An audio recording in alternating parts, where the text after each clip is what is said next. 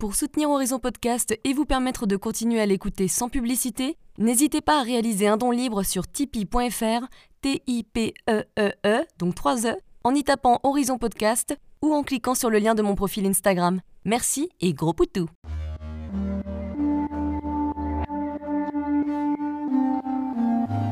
Hello, je suis Léna, passionnée de bien-être, mieux vivre et spiritualité.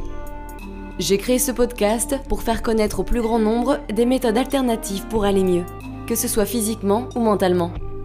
Quel que soit votre problème, quelles que soient vos croyances, restons ouverts, restons curieux et testons. Et voici la suite de l'épisode avec Véronique Duivon. Pourquoi les crudités ne sont pas forcément l'idéal quand on a les intestins abîmés? C'est pas les crudités elles-mêmes, ce sont les fibres. Mais il n'y a pas que les fibres des crudités qui sont pas top quand on est inflammé au niveau intestinal. Il y a les fibres des fruits, il y a les fruits des crudités, et il y a, des, il y a des, certains légumes qui ont des, des, des légumes crus qui ont des fibres très douces, genre la courgette. Oui, hein, voilà, ça, c'est clair. Hein. Moi, quand j'avais mes crises intestinales, la courgette, ça m'a jamais fait de crise. Voilà. Euh, attention, la courgette peut être problématique chez les gens qui ont des syndromes de l'intestin irritable. Hein, ça peut être problématique, pas à cause des fibres, à cause de certains sucres qu'elles contiennent. Hmm. Donc il faut voir aussi, euh, quand on a mal au ventre, l'origine de ces maux de ventre. Est-ce que c'est... Euh, quelle est l'origine? Voilà. Est-ce que c'est toujours le, journal alimentaire Toujours le journal, ou toujours aller voir un verre un pro. Hein, oui, parce que tu sais, il y a beaucoup de gens qui vont se dire, allez, cette fois-ci, je mange mieux. Donc ils vont se faire plein de crudités ou plein de choses, et finalement, ils vont se dire, oh putain, mais en fait, je, je digère pas du tout, quoi. Donc j'arrête, et voilà. Et voilà. Et donc, alors dans ces cas-là, il faut le, la crudité la première chose qu'on a mal au ventre inflammatoire, effectivement, on enlève les fibres complètes, donc euh, tout ça, les céréales complètes, le blé complet, on enlève, on passe au blanc. Ouais. On passe au tous les céréales blanches, on enlève les fruits pendant un temps, hormis les fruits cuits, et on enlève les fibres de, on enlève les crudités, et par contre, on remplace, autant les crudités euh, entières sont il faut voir, les fibres cultivent l'inflammation. Ce sont les fibres qui cultivent l'inflammation, pas le cru.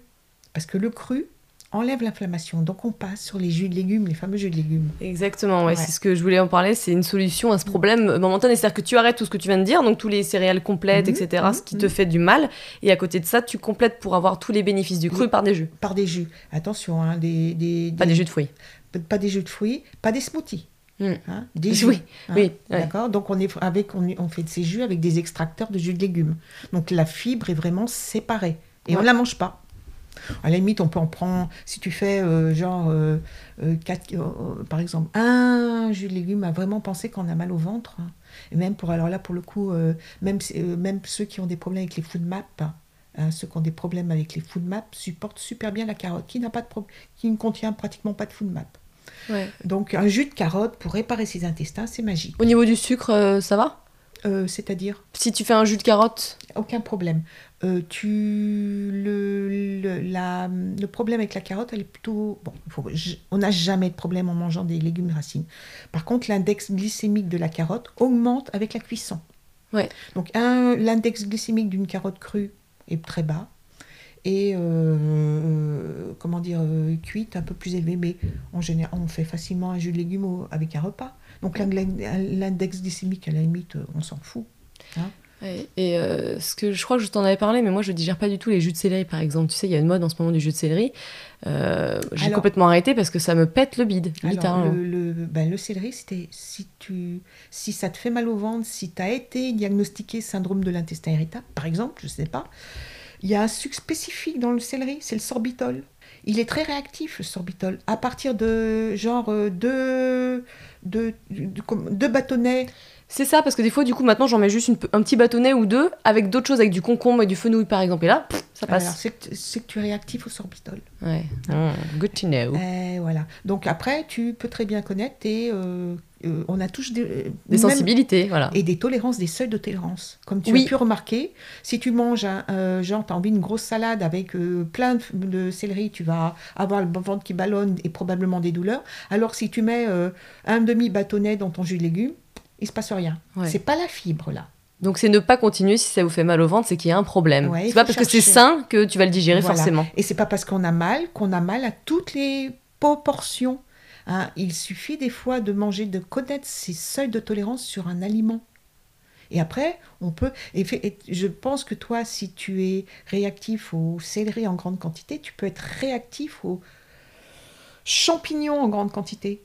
Totalement, ça me fait des nausées, voire du vomissement, et ma mère aussi. C'est le sorbitol. Donc voilà, je t'annonce que tu es réactif au sorbitol, qui est un food map. Sorbitol free. Mmh. je sais pas si d'ailleurs c'est vraiment une bonne solution d'arrêter totalement. Je pense qu'il faut continuer en toute petite quantité. Voilà, il faut que tu connaisses ton seuil de tolérance au sorbitol, par exemple. Alors quand euh, les personnes qui ont le syndrome de l'intestin irritable, ils ont une réaction. Généralement, c'est le problème. Hein.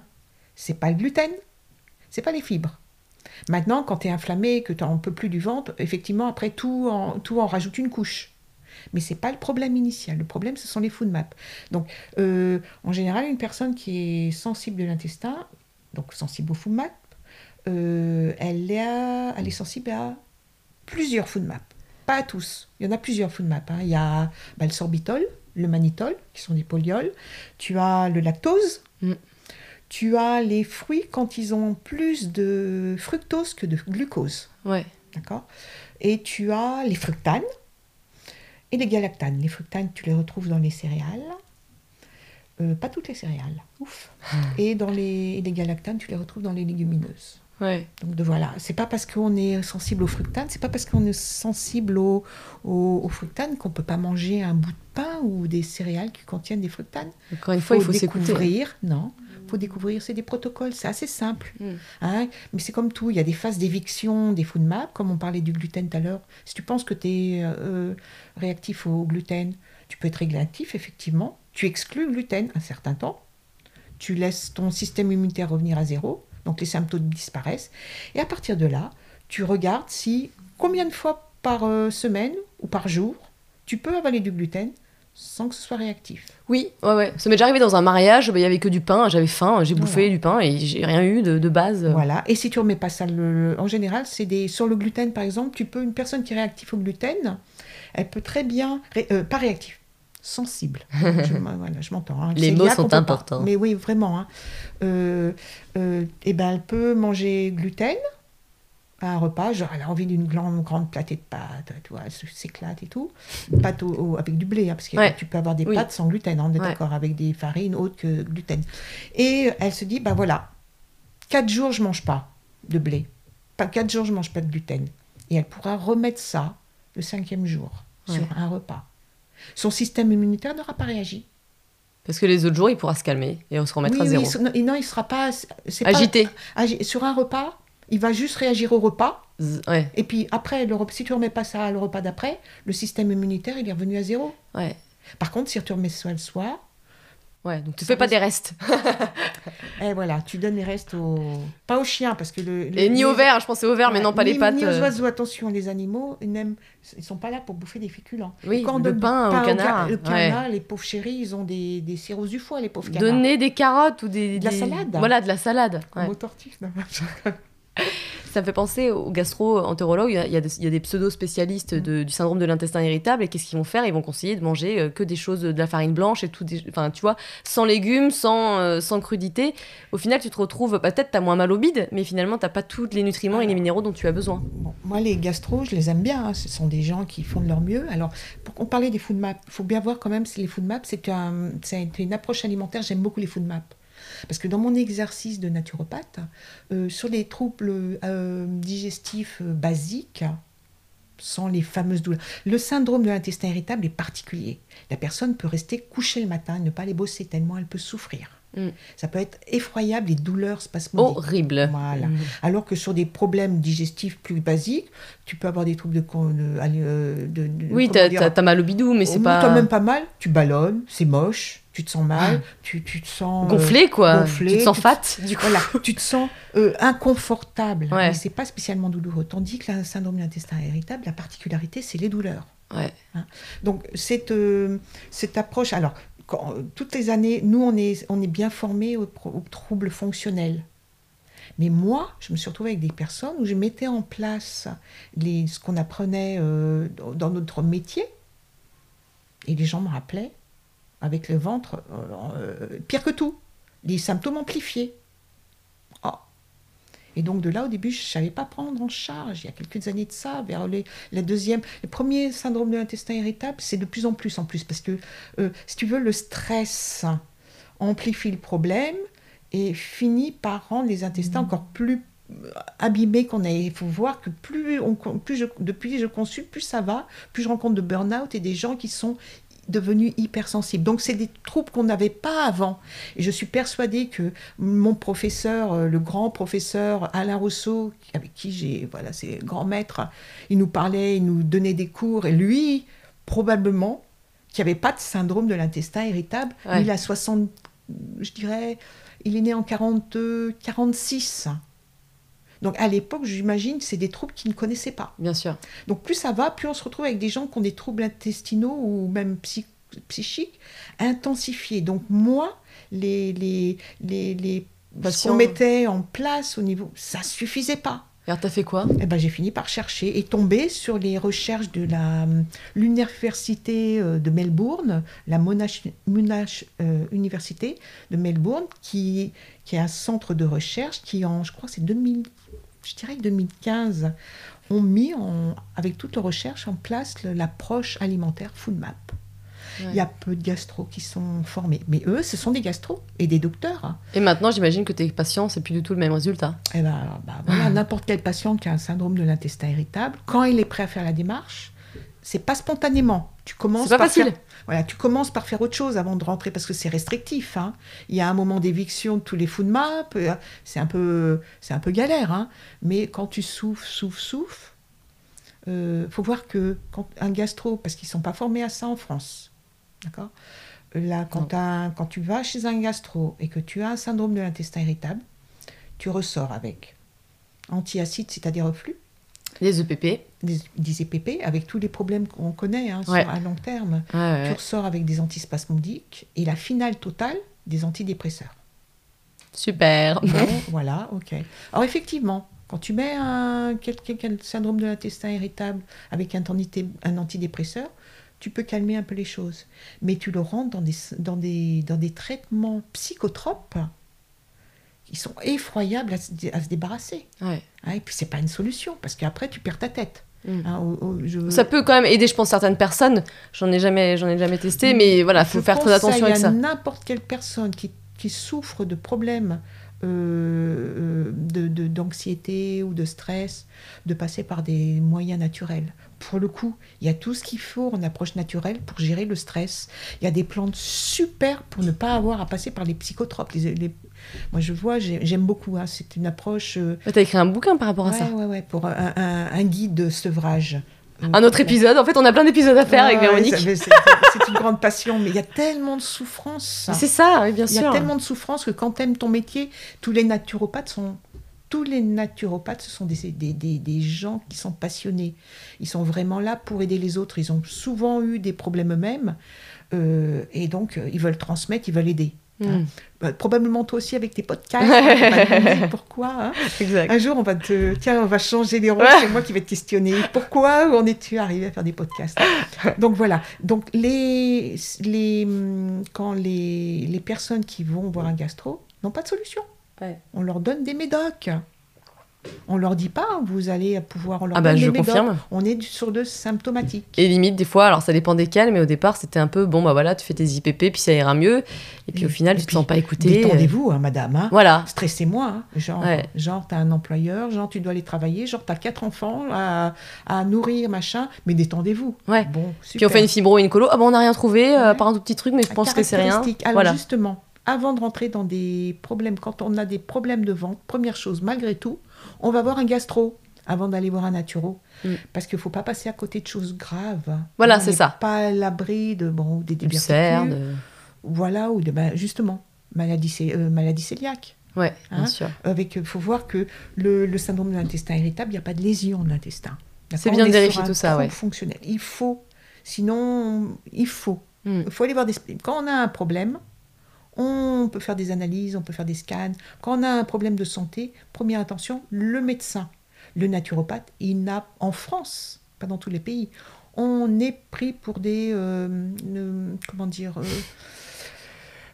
Alternative. euh, euh, j'espère qu'un jour on aura les, on sera reconnu comme en, en Suisse ou certains pays, parce qu'en France, on n'a pas retard. énormément de, de- comment dire, de, de droits. Hein. on est un peu à l'arrière des ostéopathes qui ont eu leur reconnaissance, euh, Ouais. je sais plus quand, peut-être en 99. Mais C'est dommage parce que ça a, ça a aidé tellement de gens. euh, C'est vraiment. On est un On petit est peu des trop. partenaires avec les médecins. Oui, voilà. Hein, voilà. euh, bon, Ouais. Moi, j'aime bien aussi, le, je travaille avec des oncologues, parce que j'étais formée aussi à l'approche des l'accompagnement des traitements lourds de chimio et tout. Il y a des oncologues qui sont ravis qu'on les soutienne. Bah, bien sûr. Parce que leur, leurs patients, ils, on parlait du foie, ils, euh, Ouais. le foie, elle- la bouillotte sur un foie, on appelle ça un foie de secours, hein, la bouillotte, hein, parce que les traitements sont très très lourds hein, pour le foie. Il faut soutenir le foie. Donc par exemple, si t'as pris, oui, un enfin je te coupe, mais si t'as pris un apéritif ou un truc comme ça, t'as un peu mal au bidou parce que t'as bien mangé, t'étais en famille, bah tu mets ta petite bouillotte quoi. Ouais, ou, euh, ou tu tu t'en fous et tu te dis, bah écoute, demain je ne bois pas, euh, demain je fais un petit peu attention. Et puis normalement, si tu es bien entouré, euh, euh, il faut pas se boire si c'est pour euh, passer parce que le repas de famille est très chiant. Et T'y là- vas pas dans ces là, cas-là. vaut mieux éviter là, parce Ouais. que là tu risques de boire trop et Ouais. finir par friter ou dire des Ah. trucs que tu n'aurais pas voulu dire. Non, mais quand, quand le repas est bien, il y a rarement, Mm. rarement de problème. hein, Ouais. rarement. Euh, euh, voilà quoi. Euh, Est-ce qu'il y a des petites cures que l'on peut faire chez soi pour faire une pause et se, ré- se régénérer Et combien de temps on peut, on peut les faire? Bah, tu parlais de. et moi, j'aime bien le jeûne intermittent, Ouais, par exemple. Moi aussi. Pour voir que le. Un organe, ça doit se reposer pour bien bosser. Donc, les organes digestifs, c'est pas mal de leur donner un temps de repos entre une digestion et une autre. Donc, le, le, le, le jeûne intermittent, c'est que tu sautes juste un repas. Donc, il y en a, ils préfèrent sauter le dîner. Mm. Donc, genre, ils- après le déjeuner, ils mangent plus. Ils sautent le dîner. Et ils repetit déjeunent le, mat- le lendemain matin. Ouais, moi c'est le matin, j'aime pas. Le soir, j'aime bien manger avec mon Ah, chéri. Moi aussi, j'adore. Ah ouais. C'est convivial. Tu m'enlèves pas. J'ai l'impression que tu m'enlèves, euh, Ouais. tu m'enlèves, tu m'enlèves mon chat. Très Donc, important à justement voilà. s'écouter. Donc, euh, en plus, que, bon, on est quand même sur des vies où on mange un peu tard. hein. Euh, Enfin, je dis, je dis ça pour moi. hein. Il y a- il y a- de consultation, je vois qu'il y a quand même pas mal de gens qui arrivent tard ou qui attendent leur compagnon ou compagne pour manger. Donc, c'est des repas souvent qui sont pris à 20h. Ouais. Donc de là, moi je conseille facilement de sauter ou de repousser au maximum le Petit le déjeuner. déjeuner. À un signe de mauvais fonctionnement hépatique, de ralentissement hépatique, le, le foie va bien mais il est juste ralenti, les nausées le matin quand on petit déjeune pas. C'est un signe de que le foie a besoin vraiment qu'on lui fasse des vacances.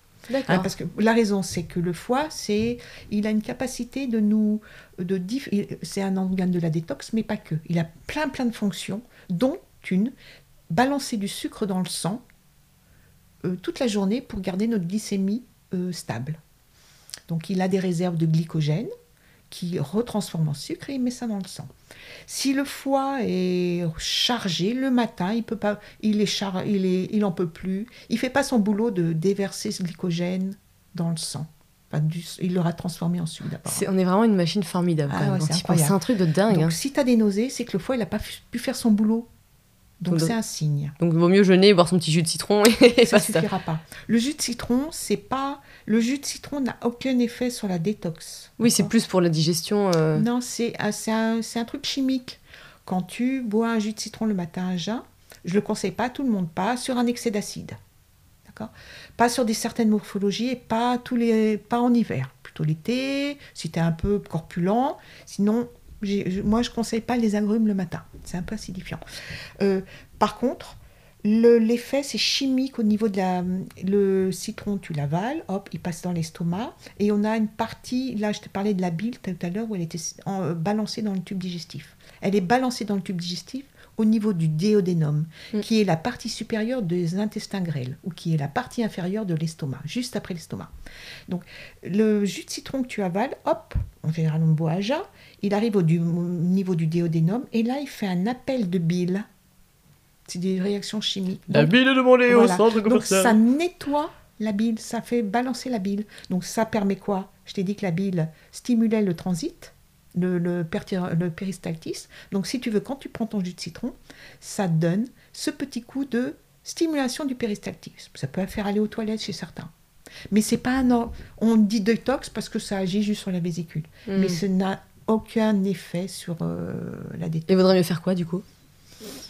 Euh, bah, faire sa petite cure détox à soi-même, son, avec son petit axe alimentaire, choisir ses aliments, faire deux, trois mois de cure détox, ce qui est bon. Ça prend du temps de toute façon, puis souvent on a des années des années à se désencasser, hein. on a du bah, boulot derrière. le, le, mieux c'est de faire les détox printanières, saisonnières, deux mm. fois par an. Mm.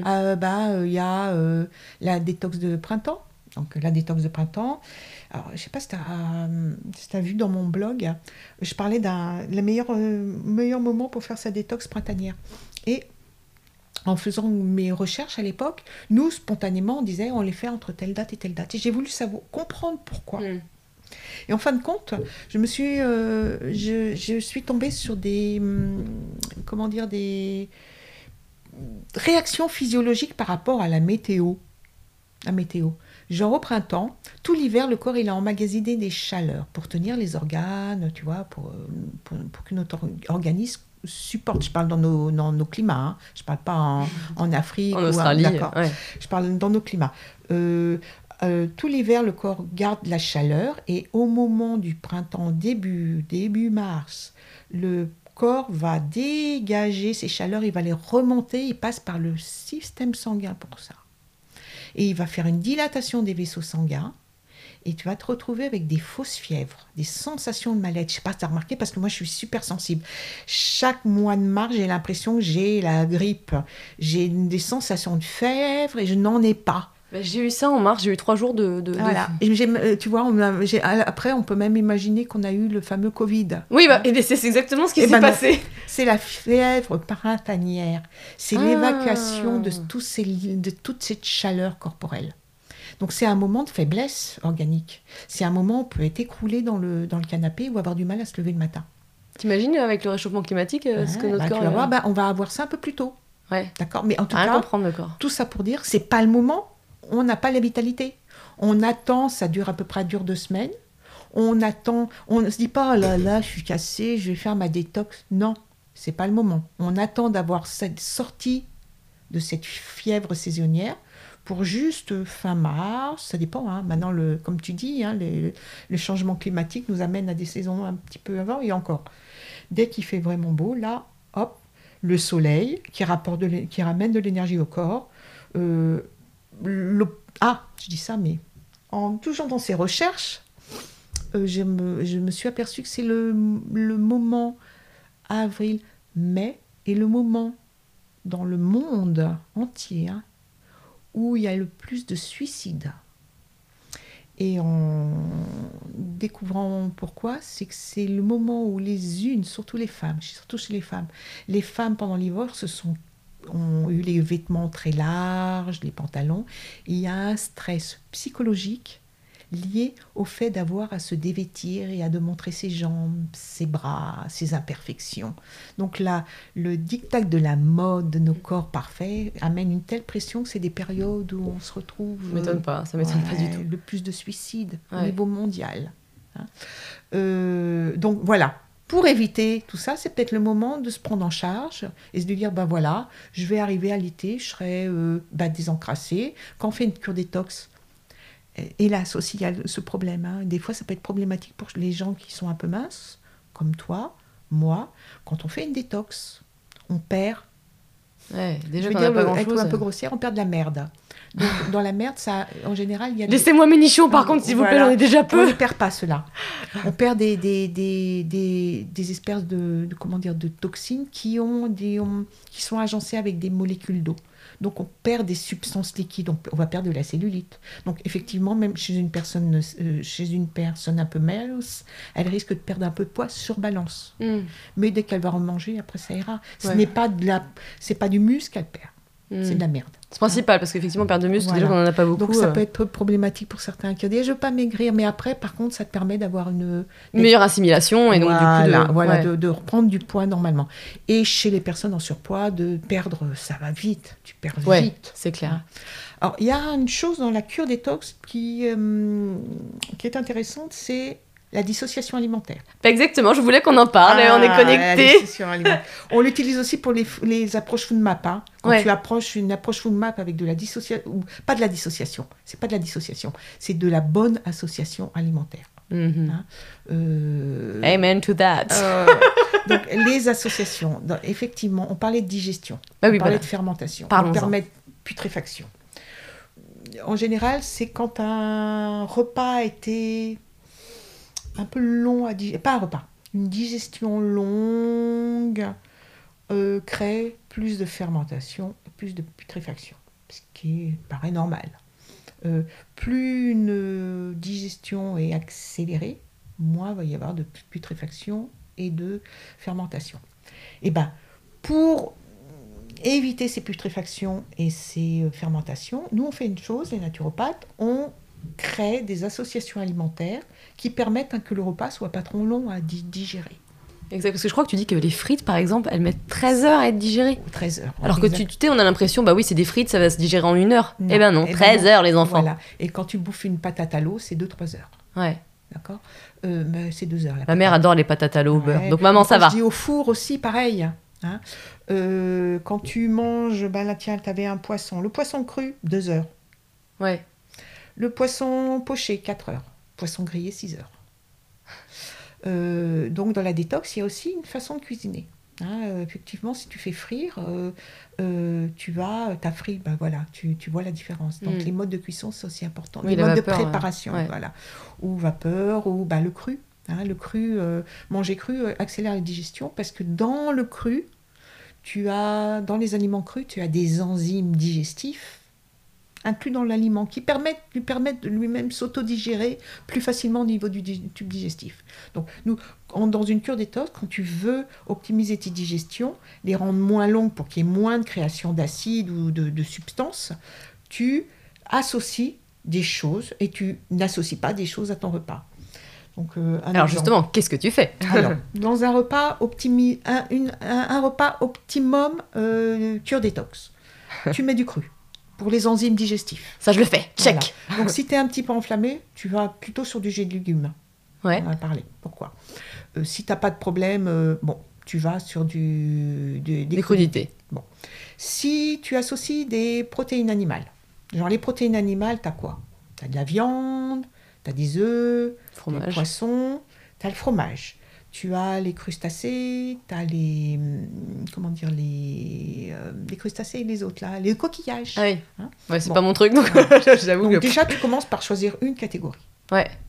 Tu manges pas un même repas. Pendant la détox, je parle, hein, on parle détox. Hein. Quand tu parles de catégories, tu parles des trois catégories euh, principales? Non, non, tu, quand, si tu manges du poisson, tu manges pas de viande. Oui. Si tu, Tu mélanges pas les protéines, quoi. Voilà, tu manges pas, tu mélanges pas diverses protéines. Ah, euh, aussi, selon le choix de tes protéines, euh, de protéines, il y a des protéines qui sont moins encrassantes que d'autres. Genre, tu manges un œuf, c'est moins encrassant que si tu manges de la viande rouge. Ouais, m'étonne pas. Donc ça aussi, tu peux choisir euh, de- de- de- d'aller vers des protéines mieux que d'autres.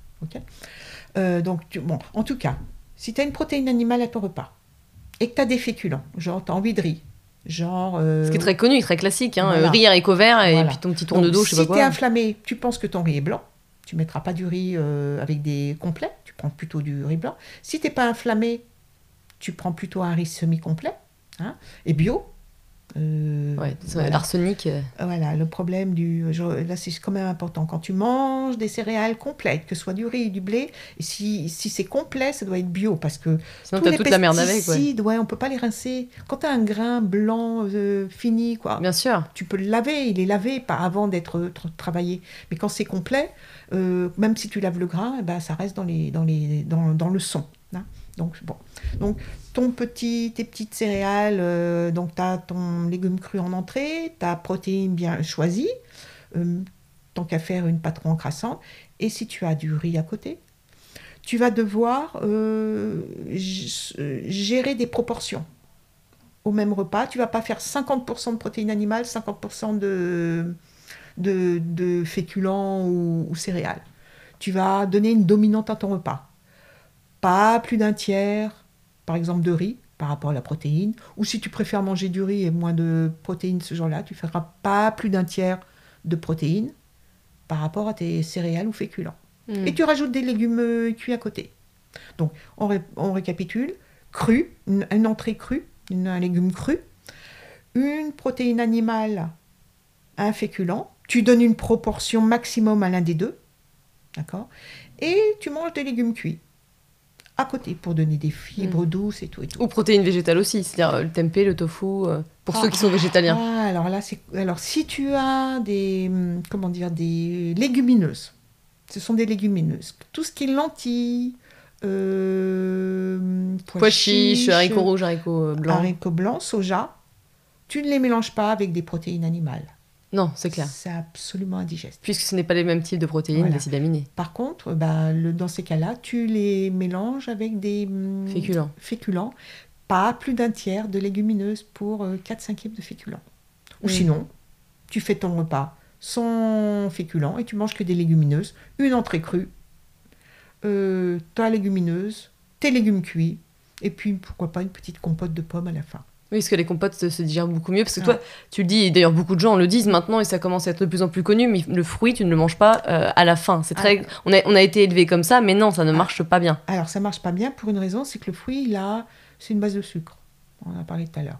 Le sucre, quand tu l'avales, comme ça tu manges ton fruit, il met 30 minutes pour être digéré. Il passe directement au niveau intestinal et euh, il est absorbé.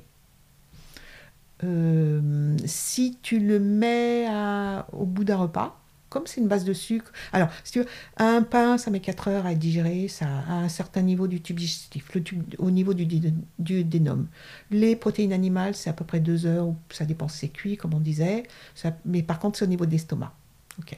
Donc quand tu prends un fruit qui normalement met 30 minutes pour être digéré, si tu le mets avec des pains, des, des protéines animales ou les deux, Ouais. il va rester bloqué à l'étage de l'autre.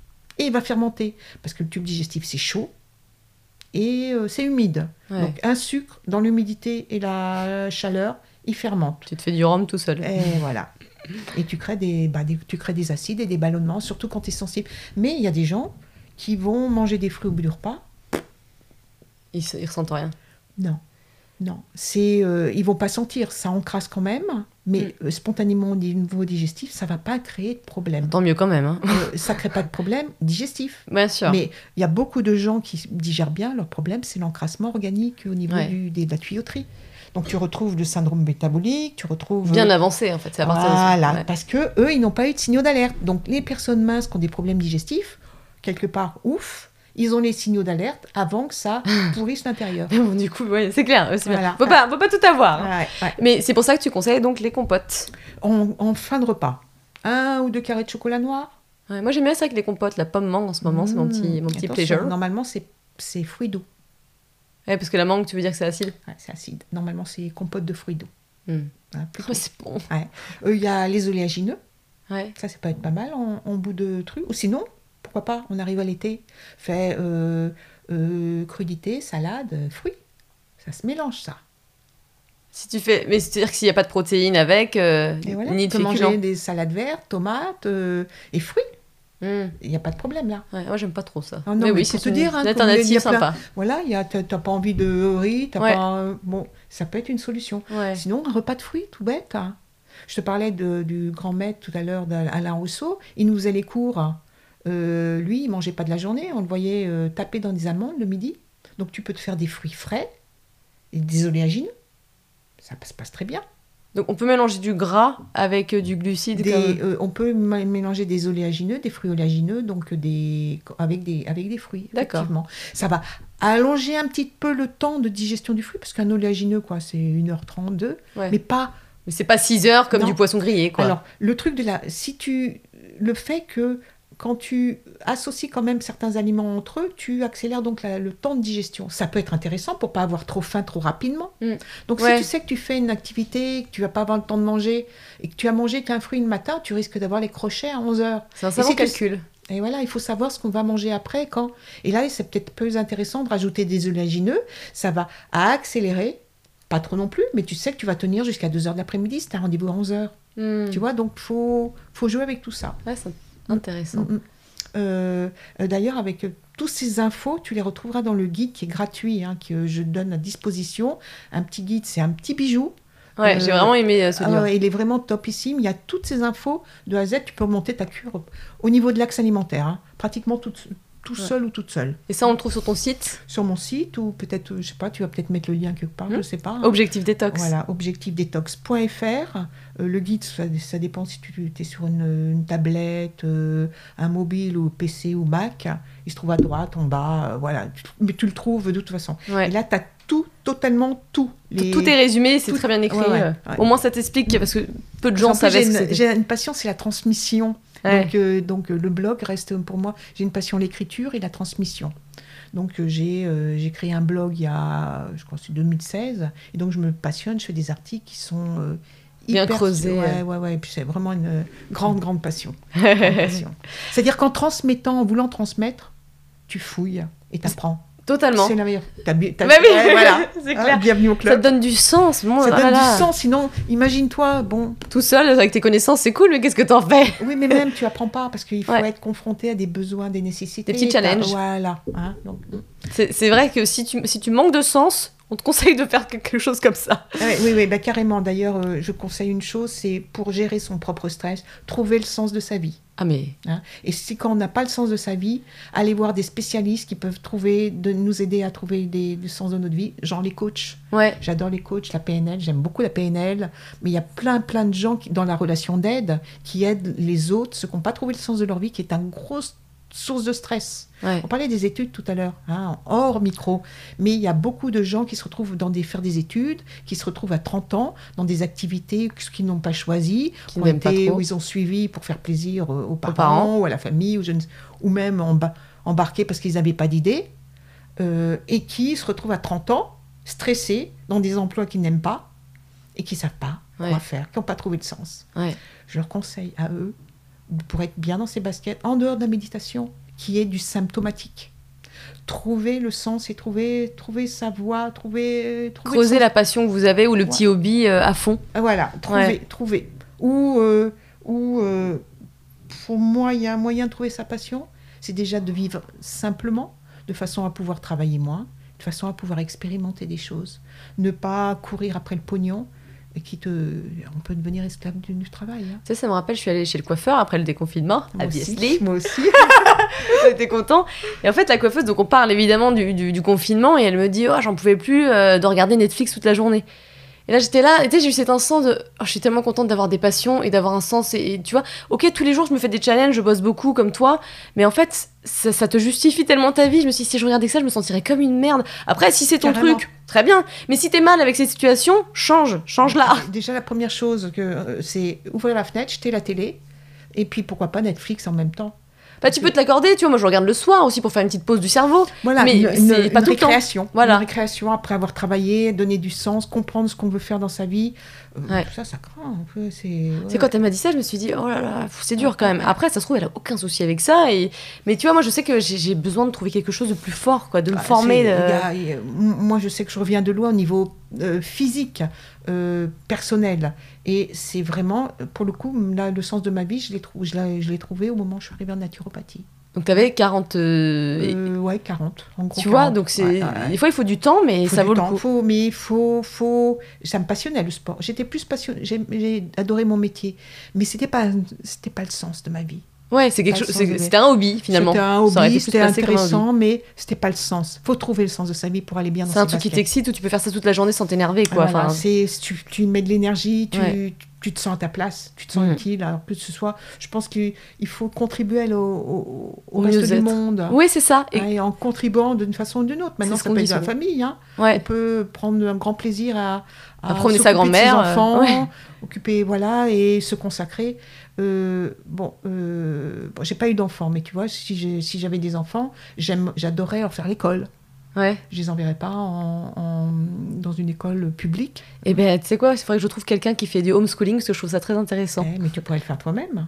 Bah, je, ouais, peut-être, euh, on verra en fonction, parce que là, j'ai déjà deux, deux métiers, plus le podcast, plus. euh, tu vois, beaucoup de choses. Quand, quand tu vois, les, on- par exemple, pour les enfants, on leur met beaucoup de temps sur les bancs et il y a quoi Peut-être 2-3 heures d'études de, de, d'études par jour. Hein. je- personnellement, je trouve qu'on est à côté de la plaque sur le système éducatif. Ah. Je, je préférais tellement euh, découvrir la nature, euh, savoir euh, cuisiner des bons mets, euh, faire de la plomberie, enfin me débrouiller toute seule en fait, euh, savoir allumer un feu des- dehors, enfin tu vois des trucs à la con comme ça, mais des bases. Alors, il y a des écoles, hein, je sais qu'il y avait des écoles, Schne- Schne- Sch- Rodolphe Schne- Steiner, Rodolphe Steiner, qui avait une, un concept, hein, Ouais. euh, qui était euh, mis en place des écoles pour euh, apprendre aux mômes à, à être heureux. Mais regarde, ils savent même pas comment ça se passe l'agriculture. Enfin, tu sais, c'est c'est un peu triste, quoi. c'est hein. trop acquis. Tu perds, ils perdent, perdent les racines, les racines de ce qu'on est Ouais. pour, pour pouvoir être bien dans ses baskets.